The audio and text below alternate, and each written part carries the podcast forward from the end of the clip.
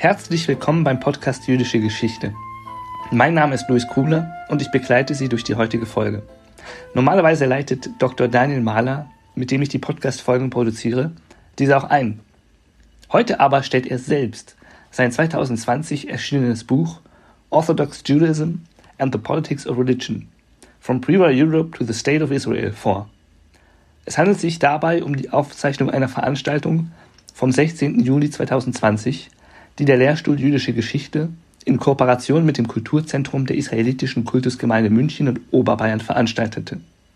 In seinem Buch rückt Mahler den Fokus auf die Herausbildung der modernen ultraorthodoxen und nationalreligiösen Strömungen, die bis heute Israel prägen, und insbesondere darauf, wie innerreligiöse Konflikte in der ersten Hälfte des 20. Jahrhunderts die Entstehung dieses Milieus begünstigten und beeinflussten.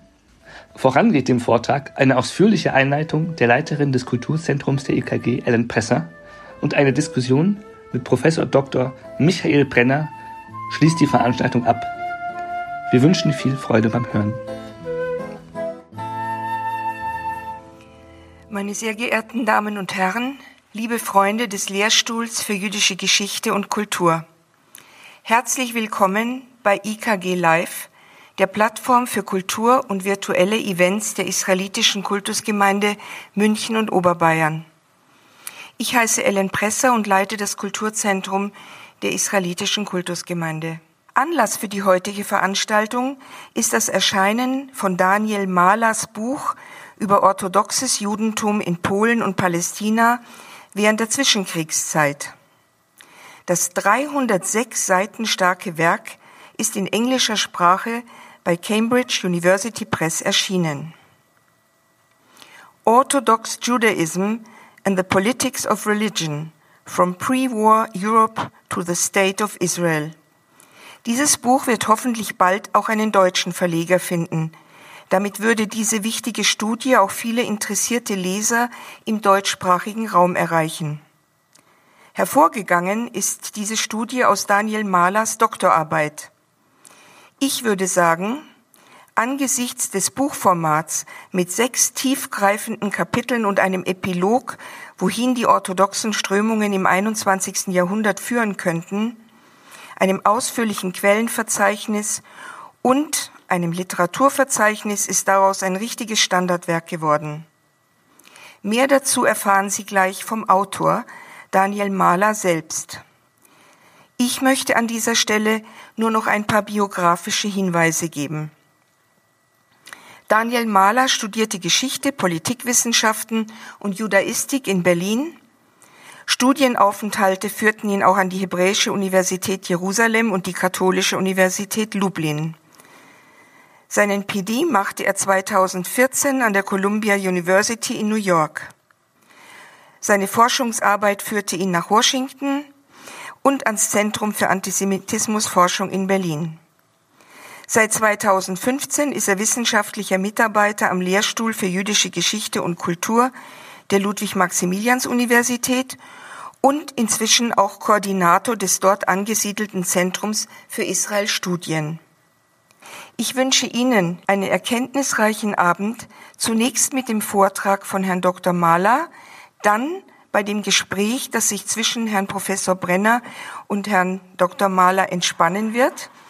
Vielen Dank für Ihre Aufmerksamkeit und jetzt übergebe ich an Herrn Dr. Mahler.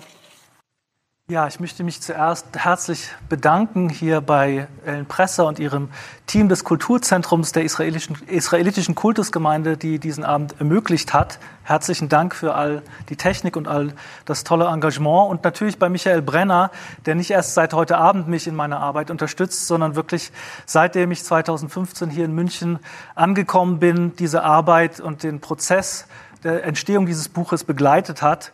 Ähm, natürlich könnte ich jetzt die Liste fortführen und würde gerne noch vielen Mentoren, Mentorinnen, Kollegen, Kolleginnen danken. Äh, alle, die mal solch ein Projekt gemacht haben, wissen, dass man das nicht alleine durchziehen kann. Und natürlich ich auch immer auf den die Unterstützung meiner Familie und von Freunden äh, dankenswerterweise bauen konnte. Äh, denn all diesen Jahren hätte ich das sicherlich nicht sonst so hingekriegt. Vielen Dank. Okay. An einem heißen Augustabend des Jahres 1953 machten sich zwei nationalreligiöse Abgeordnete des israelischen Parlaments von Jerusalem auf den Weg nach Bnei einer Stadt in der Nähe Tel Avivs. Im starken Gegensatz zum säkularen Tel Aviv war Bnei die Hochburg oder eine der Hochburgen des orthodoxen Judentums. Die beiden Abgeordneten Serach Wahrhaftig und Chaim Shapira fuhren nach Bnei Brak, um dort Rabbiner Avram Yeshayahu Karelitz zu sehen, besser bekannt unter seinem Alias Chazon Ish. Hintergrund des Besuches war die in diesem Jahr im israelischen Parlament hitzig geführte Debatte um die Einführung eines allgemeinen Militärdienstes für Frauen. Für die Mitglieder der säkularen Parteien war zu dieser Zeit völlig klar, dass junge Frauen zur Verteidigung des Landes ihren Dienst leisten mussten. Die religiösen Parteien dagegen lehnten das strikt ab. Man fand dann zu der Lösung, dass man äh, religiösen Frauen anbot, einen Zivildienst zu leisten anstatt des Militärdienstes. Dieser Kompromiss allerdings führte nun zu großen Streitigkeiten und Unstimmigkeiten im orthodoxen Lager. Denn ultraorthodoxe Autoritäten lehnten diesen Zivildienst strikt ab, weiterhin, da man Angst hatte um die eigenen Gemeinden. Ultraorthodoxe Autoritäten gaben eine Direktive an orthodoxe Politiker aus, die die Regierung verlassen sollten und das strikt ablehnen sollten. Ultraorthodoxe Politiker folgten dieser Direktive. Die Mitglieder der nationalreligiösen Partei jedoch begrüßten den Kompromiss und verblieben in der Regierung. Kurz vor der eigentlichen Abstimmung dann bestellte die höchste rabbinische Autorität der Zeit, der Chazon Ish, die noch in der Regierung verbleibenden Mitglieder der nationalreligiösen Partei in, nach Bnei direkt neben Tel Aviv am äh, Mittelmeer. Es kam zu einem spannungsgeladenen Austausch. Wahrhaftig und Shapira fragten schließlich den Chazon Ish nach der textuellen Grundlage seiner Entscheidung. Dieser antwortete lapidar, das stünde im fünften Band des Shulchan Aruch. Der Shulchan Aruch ist einer der wichtigsten Kodexe jüdischer Gesetzgebung, den religiöse Juden weltweit täglich konsultieren, wenn sie Hilfe und Orientierung in religiösen Fragen brauchen. Allerdings besteht der Shulchan Aruch nur aus vier Bänden und nicht aus fünf. Der 64-jährige Rabbiner, der wenige Monate später versterben sollte, war aber auf seine alten Tage nicht senil geworden. Hinter der Antwort des Chazon Ish stand vielmehr eine eindeutige Botschaft, die da lautete, in der jüdischen Gesetzgebung gibt es Dinge, die nur den obersten Gelehrten zugänglich sind, nicht den Normalsterblichen. Die Debatte um die Einführung eines Zivildienstes für religiöse Frauen ist eben eine solche Angelegenheit und Politiker hätten sich der Direktive des Rabbiners zu unterzuordnen. Ohne zu einer Übereinstimmung zu kommen, kehrten Wahrhaftig und Shapira dann nach Jerusalem zurück. Diese Episode ist aus meiner Sicht sehr signifikant in vielerlei Hinsicht. Zuerst einmal ist festzuhalten, dass Vertreter orthodoxer Parteien nicht nur im israelischen Parlament saßen, sondern sich sogar an der Regierung beteiligten.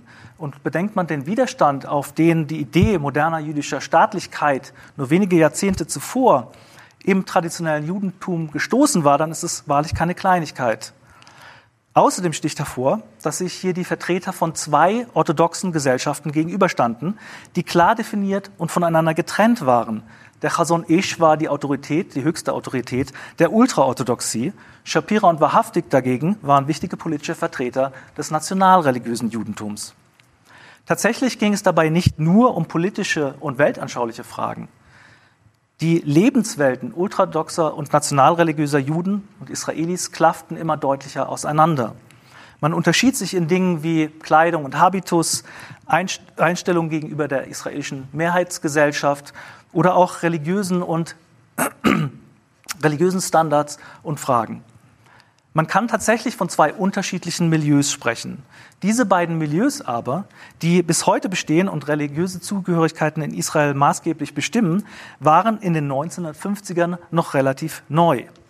Hätte man nur wenige Jahrzehnte zuvor einen Juden in Warschau oder Wilna gefragt nach der Unterscheidung zwischen diesen beiden orthodoxen Strömungen, wäre man auf blankes Unverständnis gestoßen. Wie aber kam es zur Entstehung dieser beiden klar voneinander abgegrenzten orthodoxen Lebensweisen? Dies ist die leitende Frage, die meinem Buch zugrunde liegt. In der Regel werden diese beiden Milieus und die dahinterstehenden theologischen und ideologischen Fragen getrennt voneinander behandelt und untersucht, als zwei voneinander unabhängige Antworten auf die moderne und vor allem auch auf den jüdischen Nationalismus, den Zionismus vor allem. Entgegen solcher Ansätze argumentiere ich, dass wir die Entstehung von Ultraorthodoxie und nationalreligiösem Judentum nur unter Beachtung der gegenseitigen Dynamiken und Beeinflussungen verstehen können, also die innerreligiösen äh, Konflikte herausheben müssen. Um eben dies zu tun, zeichne ich in meinem Buch nun die Auseinandersetzung zwischen den zwei größten und einflussreichsten politischen Bewegungen der jüdischen Orthodoxie des, der ersten Hälfte des 20. Jahrhunderts nach der religiös-zionistischen Bewegung Mizrachi und der nicht-zionistischen Agudat Israel oder nur kurz Aguda. Die religiös-zionistische Bewegung Mizrachi wurde 1902 im zaristischen Wilna gegründet. Mizrachi, das steht für Merkaz Ruchani, hebräisch für spirituelles Zentrum. Vertreter dieser Bewegung arbeiteten mit den säkularen Kräften zusammen im Zionismus, aber sahen sich trotzdem als integraler Bestandteil des traditionellen Judentums. Traditionelle Juden aber lehnten in der großen Mehrheit den Zionismus ab, denn eine jüdische Staatlichkeit durfte wieder, nur wieder durch einen messianischen Prozess von Gott eingeleitet werden, einem Messias, sicherlich nicht von säkularen Aktivisten. Als Gegenbewegung zum modernen Nationalismus etablierte sich schließlich 1912 die im schlesischen Katowice gegründete Agudat Israel, was so viel heißt wie Vereinigung Israels. Diese sah sich als eine Art Dachorganisation des traditionellen Judentums. Zwischen den beiden Bewegungen entwickelte sich von Anfang an eine starke Rivalität um Einfluss und Anhänger. Tatsächlich ging dies über rein parteipolitische Aspekte weit hinaus. Wichtig sind mir hier zwei Punkte. Zum einen entwickelten Mizrachi und Agudat Israel verschiedene Modelle von Autorität und Führung. Im religiösen Zionismus stand der soziale und politische Aktivismus im Vordergrund. Misrachisten versuchten sich als politische Führungskräfte zu etablieren, eine Art religiöser Politikertypus zu schaffen. Ansprüchen der rabbinischen Elite auf politischen Einfluss standen sie generell skeptisch gegenüber. In der Aguda dagegen kam es zu einer Überhöhung rabbinischer Autorität, einer Ausweitung dieser Autorität auf alle Lebensbereiche und damit auch auf die Politik. Und das war auch eine Neuerung. Anders ausgedrückt, viele religiöse Zionisten wollten den Einfluss der Rabbiner auf die Synagoge begrenzen.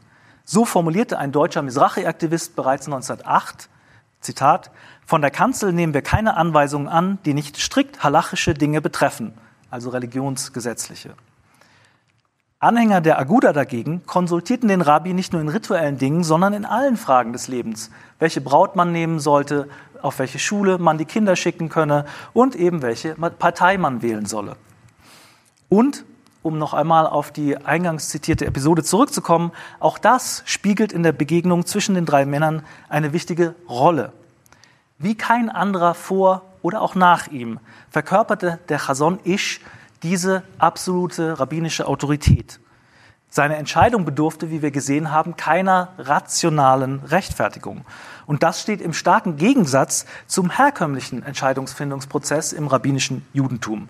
Denn das muss immer mit Quellen belegt sein, damit andere Autoritäten und Rabbiner und auch gebildete Laien sich Kenntnis mit, die, mit Kenntnis der Quellen dies nachvollziehen und im Falle des Falles eventuell sogar widersprechen können. Mit seinem Verweis auf einen nicht existierenden Band des einschlägigen jüdischen Rechtskodex machte der Chason Ish klar, dass es sich an solche traditionellen Prozesse nicht gebunden sah. Der zweite Punkt, den ich anführen möchte, betrifft die Art von Organisationen, die Mizrachi und Agudat Israel darstellten. Denn deren Aktivitäten gingen eben über weit über parteipolitische Aktivitäten hinaus. Zwar gründete man Parteien, sofern dies möglich war, und zwar äh, verbreiteten die beiden Bewegungen sich in verschiedenen Ländern Europas und dann eben in Palästina, später in den USA. Und beispielsweise im Zwischenkriegspolen saßen die beiden Vertreter der beiden Bewegungen, wie viele andere jüdische Parteien auch, im polnischen Sejm. Aber Agudat Israel und Mizrachi gründeten darüber hinaus eine große Bandbreite an Einrichtungen. Gebetshäuser, Schulen, verschiedene Institutionen sozialer Fürsorge und so weiter. Damit aber schafften sie einen klaren Rahmen, einen Mikrokosmos sozusagen, in dem sich ihre Anhänger bewegten und letzt, der letztendlich zu einer Ausbildung verschiedener Milieus stark beitrug.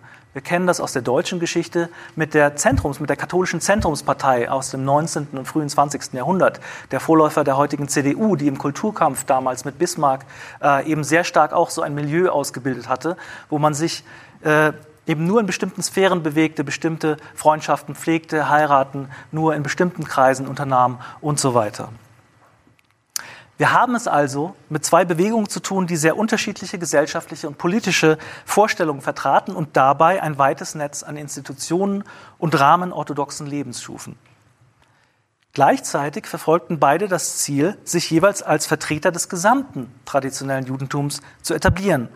Gerade dieser Alleinvertretungsanspruch ließ die beiden Bewegungen immer wieder aneinander geraten. Tatsächlich hegten beide Vertreter beider Bewegungen in den ersten Jahrzehnten die Hoffnung, die jeweils andere Seite möge ihren Fehler erkennen, einsehen, sich auflösen und der eigenen Bewegung anschließen.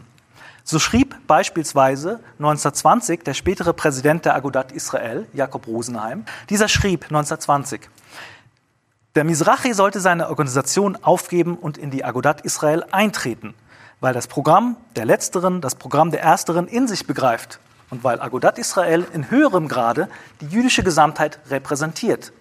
Jeder Sieg des Mizrachi wäre ein Bumerang, der den Kopf des eigenen Schützen zerschmettert. Zitat Ende. In meinem Buch nun zeichne ich diese Auseinandersetzungen während der ersten Hälfte des 20. Jahrhunderts nach und zeige auf, wie sich die beiden Bewegungen eben in dieser dynamischen Wechselbeziehung gegenseitig beeinflussten. In den ersten Kapiteln gehe ich auf die Gründung ein, auf den Aktivismus und die Hintergründe äh, vor dem Ersten Weltkrieg und der damit einhergehenden pol ideologischen Polarisierung. In den nächsten Kapiteln dann widme ich mich der, Inter, der Zwischenkriegszeit und der Ausbreitung und Ausdifferenzierung eben in verschiedene Länder und Gebiete.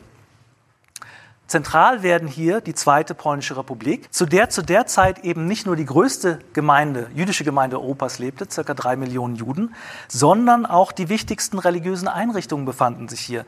Zentren wie das vorhin benannte Wilna, was auch das Jerusalem des Ostens genannt wurde, äh, befanden sich hier mit seinen wichtigen Städten rabbinischer Gelehrsamkeit. Gerade hier aber wurde der Kampf um die Gemeinde, um diese traditionellen Strukturen der Gemeinde, die sogenannte Kehillah, besonders erbittert geführt. So kam es durchaus vor, dass sich Anhänger der beiden Bewegungen auf lokaler Ebene bei den polnischen Behörden gegenseitig denunzierten oder sogar in handfeste physische Auseinandersetzungen gerieten. So musste beispielsweise die polnische Polizei 1922 in einem Städtel in der Nähe von Warschau gewaltsam eine Versammlung in der örtlichen Synagoge auflösen, in der sich Anhänger der beiden Bewegungen über einen Vortrag in die Haare geraten waren. Und das am heiligen Sabbat. Agudat Israel und Mizrachi entwickelten sich hier schnell zu den bedeutendsten und einflussreichsten Vertretern orthodoxer Juden. Nichtsdestotrotz war man weit davon entfernt, von allen traditionellen Kräften anerkannt zu werden. Beide fußten jeweils auf spezifischen Sekten oder Gruppierungen. Anders sah die Situation in Palästina aus. Mit der Einrichtung des britischen Mandats nach dem Ersten Weltkrieg gründeten beide Bewegungen dort Ableger. Diese entwickelten sich schnell zu den zentralen Vertretern religiöser Juden und waren entscheidend am Aufbau der gesellschaftlich und schließlich staatlichen Strukturen beteiligt. Ähm, das müssen wir uns vergegenwärtigen. In, unter dem britischen Mandat war es eben so, dass vor allem die Zionisten versuchten, Staat, vorstaatliche Strukturen voranzutreiben. Beispielsweise gab es tatsächlich schon ein Parlament, was dann später in die Knesset, in die israelische Knesset überging, woraus diese hervorging. Ähm, und auch die religiösen Parteien etablierten Dinge, wie zum Beispiel ein eigenes Schulsystem, das bis heute das religiöse Schulwesen in Israel organisiert. Mit dem sich in Europa drastisch verschlechternden Klima wurde das Mandatsgebiet immer wichtiger. Neben Nazi-Deutschland war es gerade in Polen der 1930er Jahre ein rabiater Antisemitismus, der dort wütete. Der Zweite Weltkrieg schließlich brach, brachte die Shoah und die brutale Ermordung der europäischen Juden. Mit der Vernichtung jüdischen Lebens wurde auch, wurden auch die Zentren jüdischer Gelehrsamkeit zerstört und damit über Jahrhundert gewachsene Vielfalt religiöser Strömungen und Institutionen. Die Zentren jüdischen Lebens verlagerten sich nun eben in die USA einerseits und natürlich nach Palästina bzw. Israel. Gerade aber in Eretz Israel, in Palästina, schritt die Polarisierung der Orthodoxie weiter voran. Hatte man in den 20er Jahren noch die Hoffnung gehegt, die jeweils andere Seite zur Mitarbeit zu überreden, so war spätestens seit der zweiten Hälfte der 30er klar, dass die Gräben zu groß geworden waren. Keiner redete mehr von einer Fusion, sondern es war klar, dass diese beiden Bewegungen, keine davon verschwinden würde und beide in irgendeiner Weise das orthodoxe Judentum vertreten. Und auch hierfür steht das eingangs dargelegte Treffen symbolisch. Wir erinnern uns, die beiden Politiker, Shapira und Wahrhaftig, verließen den Chazon Ish, ohne zu einem Übereinkommen zu kommen. Letztendlich folgten sie dann nicht der rabbinischen Direktive und stimmten am 26. August 1953 für die Einführung eines Zivildienstes für religiöse Frauen. Wer Israel kennt, der weiß, dass tatsächlich bis heute nationalreligiöse Frauen zu einem Großteil einen Zivildienst ableisten und ultraorthodoxe Frauen das nicht tun. Eine politische Allianz der orthodoxen Kräfte, die im Zuge der Staatsgründung zustande gekommen war, und dazu müssen wir uns vergegenwärtigen, dass orthodoxe Kräfte tatsächlich stark besorgt waren über äh, die Frage, wie religiöses Leben und ob religiöses Leben in diesem sehr säkular geprägten Staat eine Zukunft haben würde und dafür versucht haben, die Rahmen zu schaffen. Die Orthodoxie war damals sehr, sehr schwach. Aber auch diese politische Allianz, die das versucht hatte, brach nun im Zuge dieser Debatten auseinander. Agudat Israel und Mizrachi gingen von nun ab getrennte Wege. Und das war eben nicht nur politisch, sondern auch sozial und kulturell, war der Bruch in den 50ern endgültig vollzogen. Ultraorthodoxe und Nationalreligiöse lebten nun in unterschiedlichen Vierteln, in unterschiedlichen sozioökonomischen Verhältnissen, besuchten unterschiedliche Schulen, Lehrhäuser, Synagogen, kleideten sich unterschiedlich, sprachen sogar verschiedene Sprachen, Nationalreligiöse, die sich in die Gesellschaft integrieren wollten, sprachen Hebräisch, während die Ultraorthodoxie damals, heute ist das etwas anders, aber damals in ihrer Mehrheit das Hebräische als Sprache äh, für profane Dinge ablehnte. Nach einem halben Jahrhundert politischer und sozialer Kämpfe waren die beiden Milieus nun vollends etabliert. Und sie sollten sich als höchst beständig erweisen, denn zwar gab es in den nächsten Jahrzehnten dann viele Veränderungen und Einschnitte, ein, zum Beispiel kam ein weiteres orthodoxes Milieu hinzu, die sephardische Ultraorthodoxie. Nichtsdestotrotz haben 70, auch 70 Jahre nach dieser Begegnung noch die beiden Milieus eine eminente Rolle in der israelischen Gesellschaft und Politik. Und das ist eben das, diese Rolle zeichne ich dann nach und die Dynamiken, die sich in der Zeit des israelischen Staates bis heute ergaben, zeichne ich in einem kurzen Epilog des Buches am Ende nach. Vielen Dank und ich übergebe an Michael Brenner. Ja, ganz herzlichen Dank. Äh, herzlichen Dank auch zunächst äh, natürlich an Ellen Presser und an ihr Team. Ich freue mich sehr, dass wir wieder äh, heute zusammenarbeiten können. Mein Dank geht natürlich vor allem auch an Daniel Mahler, äh, der uns dieses wirklich wichtige und innovative Werk präsentiert hat. Ähm, er hat äh, es in dem renommierten Cambridge University Press Verlag äh, veröffentlicht und ich kann wirklich nur empfehlen, äh, das Ganze noch ähm, auszuweiten und jedem das Buch ans Herz legen. Es ist so klar geschrieben, wie er uns jetzt auch seine Präsentation gegeben hat. Daniel, du hast, ähm, du hast ja angefangen mit der Entstehung auch dieser äh, beiden politischen Richtungen im, äh, oder dieser beiden Richtungen zunächst, aber es werden ja auch politische Richtungen. Äh, und meine erste Frage geht so ein bisschen in die größere Perspektive der jüdischen Geschichte und Politik am Anfang des 20. Jahrhunderts. Inwieweit würdest du es denn einordnen, sagen wir mal, in eine allgemeine Politisierung der jüdischen Welt? Also 1893 entsteht zum Beispiel der Zentralverein deutscher Staatsbürger jüdischen Glaubens, die auch eine, die politische Interessen im Sinne hat. Dann natürlich die zionistische Bewegung, die bundistische Bewegung, also die Sozialisten, im, in Osteuropa, die Autonomisten eines Simon Dubnow und müssen die Religiösen da irgendwie nachziehen oder äh, siehst du das in diesem Zusammenhang auch?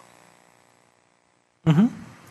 Ja, vielen Dank. Ähm, also ich sehe es auf jeden Fall in diesem Zusammenhang. In der zionistischen Bewegung selbst gab es ja tatsächlich religiöse Kräfte von Anfang an. ähm, beziehungsweise schon vor der Gründung der zionistischen Organisation war der Zionismus ja sehr stark auch mit der Religion und mit religiösen Kräften verwoben. Das polarisierte sich dann stärker, sodass viele äh, tatsächlich letztendlich äh, dem Zionismus den Rücken kehrten und später dann übrigens in die Aguda eintraten. Ähm, und andere verblieben äh, in der zionistischen Bewegung und der Mizrachi ging dann eben aus ja, Kulturkämpfen hervor. Also für den Mizrachi war natürlich ganz entscheidend die Frage einer modernen hebräischen Kultur. Diese äh, spaltete sie dann von der säkularen zionistischen Bewegung ab. Es war ja die erste, der erste Flügel, den es im Zionismus dann gab und politisierte sich auch immer stärker. Und was nun ich in meinem Buch versuche hervorzuheben, dass eben wir den Mizrachi nicht nur als einen Flügel des Zionismus verstehen können und diese Politisierung nicht nur als eine Politisierung innerhalb der zionistischen Bewegung, sondern vor allem auch als Kämpfe innerhalb des traditionellen Judentums. Ähm, also man sieht wirklich diesen Aktivismus, der außerhalb der Gemeinden entsteht auch. Äh, auch aus Not heraus. Ähm, eh, zum Beispiel während des Ersten Weltkrieges werden äh, Organisationen gegründet, die Flüchtlingen helfen. Man versucht, äh, Soldaten mit koscherem Essen zu das denen zu, und zu ermöglichen, dass sie sich einhalten können an diese Gesetze. Und darüber kriegt man wirklich politisches Kapital. Und das ist tatsächlich ein sehr, sehr großer Beweggrund Grund, glaube ich, des Mizrachi, der wird dann wiederum gefährlich der Agudat Israel. Und die Agudat Israel ist ja im Grunde auch eine Reaktion auf diese Politisierungsprozesse, sicherlich auf die weiteren Politisierungsprozesse, aber ganz zentral ist natürlich der Zionismus von Anfang an, den man ja. als große Gefahr sieht. Ja. Vielleicht gleich noch eine mhm. Anschlussfrage an diese jüdischen Milieus. Du sprichst ja von der Herausbildung zweier jüdischer Milieus, äh, der, äh, im Umfeld der Aguda im Umfeld des Mizrachi. Äh, in der traditionelleren jüdischen Welt gab es natürlich seit dem 18. Äh, Jahrhundert die Aufspaltung in den Chassidismus auf der einen Seite und die Mitnagdim, also die nicht weniger orthodox, natürlich Gegner des Chassidismus. Inwieweit spielt diese Aufspaltung noch im 20. Jahrhundert, als sich die Agudat Israel herausbildet, eine Rolle? Du erwähntest, dass nicht alle äh, chassidischen Gruppen, die unterstützen. Aber wie war es mit der Spaltung zwischen den chassidischen und wie man heute in Israel sagen wir, den litauischen oder den mitnaglischen? Mhm, mhm. Ja, tatsächlich ist es so, äh, dass grob gesprochen die Agudat Israel stärker von chassidischen Gruppen unterstützt wurde, aber nicht nur. Äh, es gab ähm, Rabbiner Grodzinski aus, aus Wilna, eine der oder die große Autorität seiner Zeit, der tatsächlich nicht dem Hasidismus zugewendet war, und andere Kräfte. Also ähm, es, das war nicht nur so, während tatsächlich viele im Mizrachi ursprünglich aus dem litauischen Judentum und aus dieser Strömung kamen und oftmals sehr stark in der Forschung dieser Gegensatz betont wird. Ich würde ihn nicht zu stark ziehen.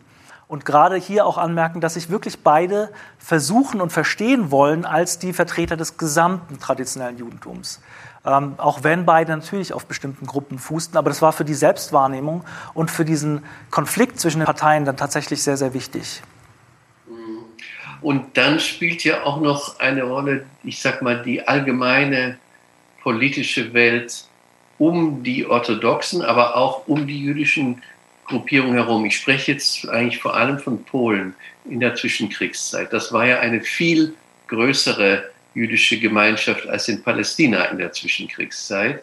Äh, wir sprechen von über drei Millionen Juden. Die waren ja auch mit verschiedensten Parteien ähm, im Sejm, im polnischen Parlament vertreten. Und meine Frage geht ein bisschen dahin aus, diese beiden Gruppierungen, Mizrahi und äh, Agudat Israel, wie verhielten die sich eigentlich zu anderen jüdischen Parteien, zum Beispiel Zionisten oder Bundisten und auch zu anderen Parteien, auch anderen Minderheiten wie den deutschen oder ukrainischen Minderheiten, die auch im Sejm, im polnischen Parlament vertreten waren. Mhm. Ja, also der Mizrachi arbeitet dann natürlich mit den Zionisten zusammen ähm, und versuchte sich in diesem Rahmen auch dann durchzusetzen. Vielleicht noch zwei, zwei Worte kurz zur Stärke dieser Parteien in Polen.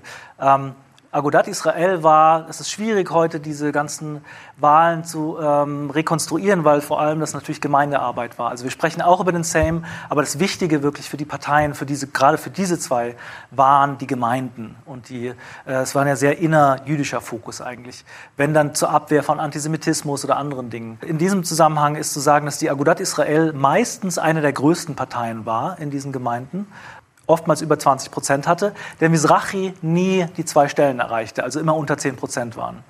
Ähm, nichtsdestotrotz würde ich argumentieren, gerade aus dieser Sicht heraus der Dynamik, dass der Mizrachi sehr, sehr wichtig war äh, für diese innerorthodoxe Auseinandersetzung. Um zu deiner Frage zurückzukommen zur Zusammenarbeit, also die Aguda versuchte immer mal wieder auch mit anderen orthodoxen Kräften zusammenzuarbeiten, was auf lokaler Ebene, und da muss ich zugeben, das habe ich nicht besonders untersucht, da weiß ich von Kollegen, dass es da wohl auch immer mal wieder Konstellationen gegeben haben muss, auch über die ideologischen Grenzen hinaus. Also dass plötzlich Mizrachi mit Aguda oder Aguda mit anderen, äh, auch säkularen Zionisten zusammengearbeitet hat, wie es bei lokaler Politik ebenso ist. Auf nationaler Ebene war es natürlich so, dass äh, die jüdischen Parteien gerade Beginn der 20er versuchten, mit den anderen Minderheiten in einem relativ berühmten äh, Versuch eben einen Minderheitsblock zu gründen, um die Minderheitsrechte zu gewähren. Da arbeiteten beide mit, auch die Aguda. Ähm, das hat man hinterher bereut, weil das auch ziemlich schief ging am Ende. Ähm, insofern verläuft sich das dann und man konzentriert sich tatsächlich auf die innerjüdischen Angelegenheiten. Das kann man sich äh, heute kaum noch vorstellen, dass die Aguda und andere jüdische Gruppierungen dann zum Beispiel mit der deutschen Minderheit auch zusammen äh, versuchten, zumindest zusammenzuarbeiten. Ging dann auch nicht so gut. Ähm, eine Frage, die jetzt wieder ein bisschen zurückführt in das jüdische Milieu. Für beide spielt ja der Messianismus eine bestimmte und nicht unwichtige Rolle, aber auch verschiedene, äh, also eine verschiedene Rolle. Nicht? Könntest du vielleicht zu der Rolle des Messianismus, der ja dann natürlich vor allem auch relevant wird, als der Staat Israel entsteht, etwas sagen? Mhm, mh. Ja, also es ist natürlich so, dass, wie du richtig sagst, der Messianismus natürlich erstmal für das traditionelle Judentum der, eine der Haupthürden war, neben der äh, sehr säkularen Ausrichtung der frühen zionistischen Bewegung, eben diese anzuerkennen und sogar mit ihr zusammenzuarbeiten. Die Aguda äh, vertrat nun diese Strömung, die dem Messianismus äh, entgegengesetzt oder die darin ein Problem sah. Allerdings äh, muss man auch dazu sagen, dass gerade auf dieser Ebene der Parteipolitik diese Fragen relativ wenig Bedeutung hatten. Also ich habe mich gewundert, es gibt äh, ein berühmtes Beispiel der drei Schwüre, die Gott den Juden, als sie vertrieben werden in der Antike aus der äh, aus dem Heiligen Land abverlangt, der jüdischen Tradition nach, äh, eben nicht wieder in Massen nach Eretz Israel einzuwandern und so weiter. Diese in der Zeit wirklich wichtige, für den antizionistische Strömung wirklich wichtige ähm, ideologische Basis spielt für die Aguda kaum eine Rolle. Also ist kaum in der Presse zu finden, weil die Aguda sich relativ bald recht pragmatisch als Gegenbewegung zum Zionismus äh, inszeniert und natürlich auch anfängt, nach dem Ersten Weltkrieg in Palästina äh, zu siedeln und dort eine Filiale zu haben, die dann immer wichtiger wird. Und darum spielen diese ideologischen Fragen meiner Ansicht nach erstmal eine untergeordnete Rolle. Der Mizrachi hat ganz eindeutig absichtlich Abstand genommen von jedem Messianismus. Also der frühe Zionismus, ist wirklich, religiöse Zionismus ist ja dadurch geprägt, dass er sehr stark sich enthält von messianischen Anklängen. Es geht so weit, dass man äh, 1903 eben Theodor Herzl unterstützt, der äh, versucht eben in der Debatte damals äh, ähm, äh von den Briten angeboten bekommt, man äh, kann äh, ein Stück in Afrika besiedeln und der Mizrachi ist dafür. Die unterstützen Theodor Herzl. Warum? Weil man nicht noch stärker die, das traditionelle Milieu ähm, dem sich entgegenstellen will. Und man hat Angst, dass dieser Messianismus, Messianismus nur gegen einen arbeiten kann und betont immer, dass es eigentlich vor allem darum geht, einen sicheren Zufluchtshafen für die europäischen Juden zu schaffen. Das verändert sich dann so ein bisschen. Wir haben natürlich eine große Autorität in Palästina selbst, Rabbiner Cook, der erste Oberrabbiner, der dem Mizrachi eher äh, gespaltenen, mit gespaltenen Gefühlen gegenüberstand. Also einerseits die große Autorität war, andererseits von den Misrachisten nicht wirklich rezipiert wurde. Seine Theologie, die wird erst hinterher für die Siedlerbewegung ganz wichtig. Ähm, Um die Staatsgründung herum gibt es dann eine messianische Aufwallung. Ähm, man hat das vor allem von Misrachisten eben Aussprüche, äh, man hat die Einführung eines Gebetes, das messianische Ansprüche stellt an diesen Staat, äh, dass jeden Sabbat in der Synagoge gesprochen wird von Nationalreligiösen, nicht von Ultraorthodoxen. Ähm, und dann natürlich äh, der Messianismus, äh, das wird dann natürlich umgedreht 1967 und nach 1967 mit der Siedlerbewegung, die ja dann sehr, sehr stark diesen Aktivismus vorantreibt und aktiv praktisch den Messias-Gedanken vorantreiben will, mit jeder Siedlung ein Stück weiter sozusagen diesen Prozess bestimmen will.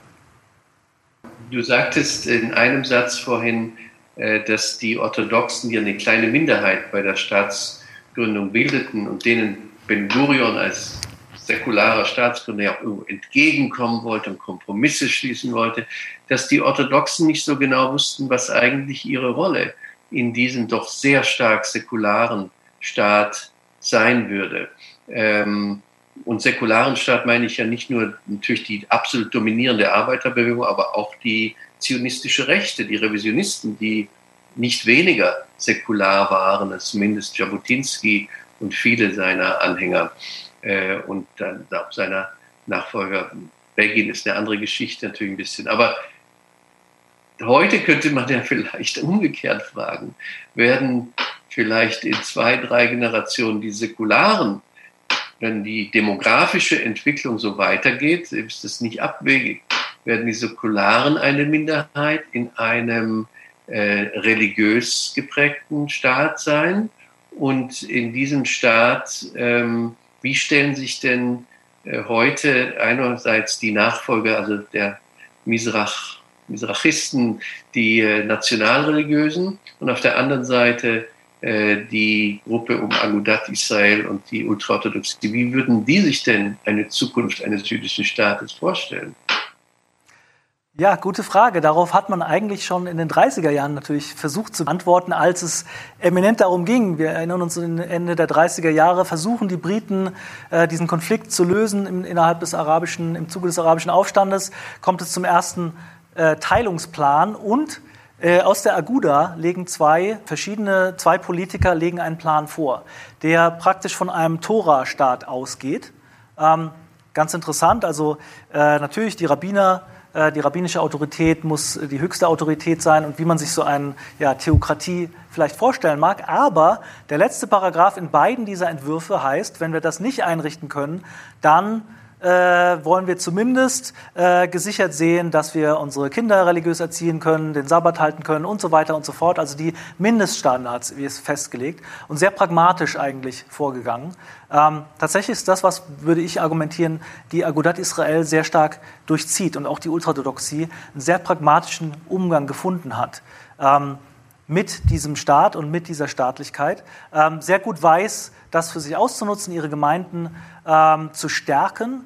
Ähm, Aguda, die es ja heute auch noch gibt, äh, verfolgen kein geopolitisches oder messianisches Programm.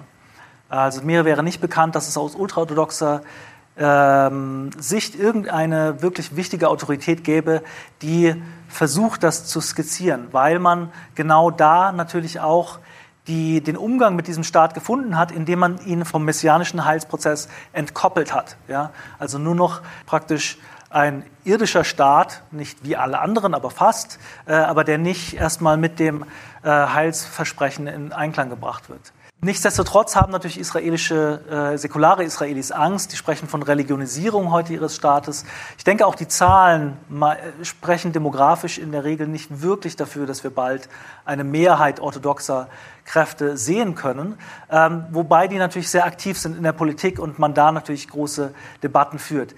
Die andere Seite, die Nationalreligiösen, die ja seit der äh, Eroberung der Gebiete äh, der Westbank oder Judäa und Samarien und des Gazastreifens im Sechstagekrieg sich wirklich radikal gedreht haben. Also heute eine aktivistische, höchst nationalistische, messianische Bewegung sind und Auch die haben nicht die Zahlen, um jetzt diesen Staat zu dominieren, sind aber politisch sehr geschickt und haben neben ihrer eigenen Partei, die sich mehr oder weniger aufgelöst hat, die hat heute etwas andere Gestalt angenommen, aber viele davon sitzen mittlerweile im Likud, in der ähm, großen Regierungspartei Netanyahus. Also das kann man nicht mehr so wirklich auseinanderhalten. Und da sieht man ja bis heute die Folgen. Also äh, wir debattieren im Moment oder haben in letzter Zeit debattiert um die Frage der Annexion bestimmter Teile der Westbank. Das ist natürlich Gedankengut, was aus dieser äh, Richtung kommt und was ehemals Rand war und jetzt mehr oder weniger im Mainstream angekommen ist. Ähm, ich würde sagen, dass die Ideen tatsächlich natürlich ähm, oder der politische Einfluss eine wichtige Rolle ist und wenn es nach der Meinung bestimmter Rabbiner ginge, und auch da muss man vorsichtig sein, weil es natürlich im religiösen Zionismus verschiedenste Kräfte gibt. Es gibt die, die sagen ganz klar, wir wollen ein, eine Theokratie am Ende haben, einen halachischen Staat. Ähm, aber es gibt viele, äh, die äh, gemäßigt sind und die das überhaupt nicht so sehen. Und auch da ist es natürlich äh, so, dass ja, äh, man auf Dauer oder auf absehbare Zeit, glaube ich, nicht wirklich Angst haben muss, dass sich dort eine Theokratie entwickelt. Äh, wichtiger ist natürlich der, der generelle Einfluss der Religion auf die Frage des Konflikts und auf die, ähm, ja, auch auf den Konflikt zwischen Säkularen und Religiösen. Denn der wird neben dem Konflikt mit den Palästinensern immer wieder bei jährlichen Umfragen als der wichtigste und einschneidendste Konflikt im Land angesehen. Ja, äh, ganz herzlichen Dank äh, an Daniel Mahler. Ich kann nur empfehlen, äh, das Buch kann man sich bestellen und äh, besorgen, auch in Deutschland.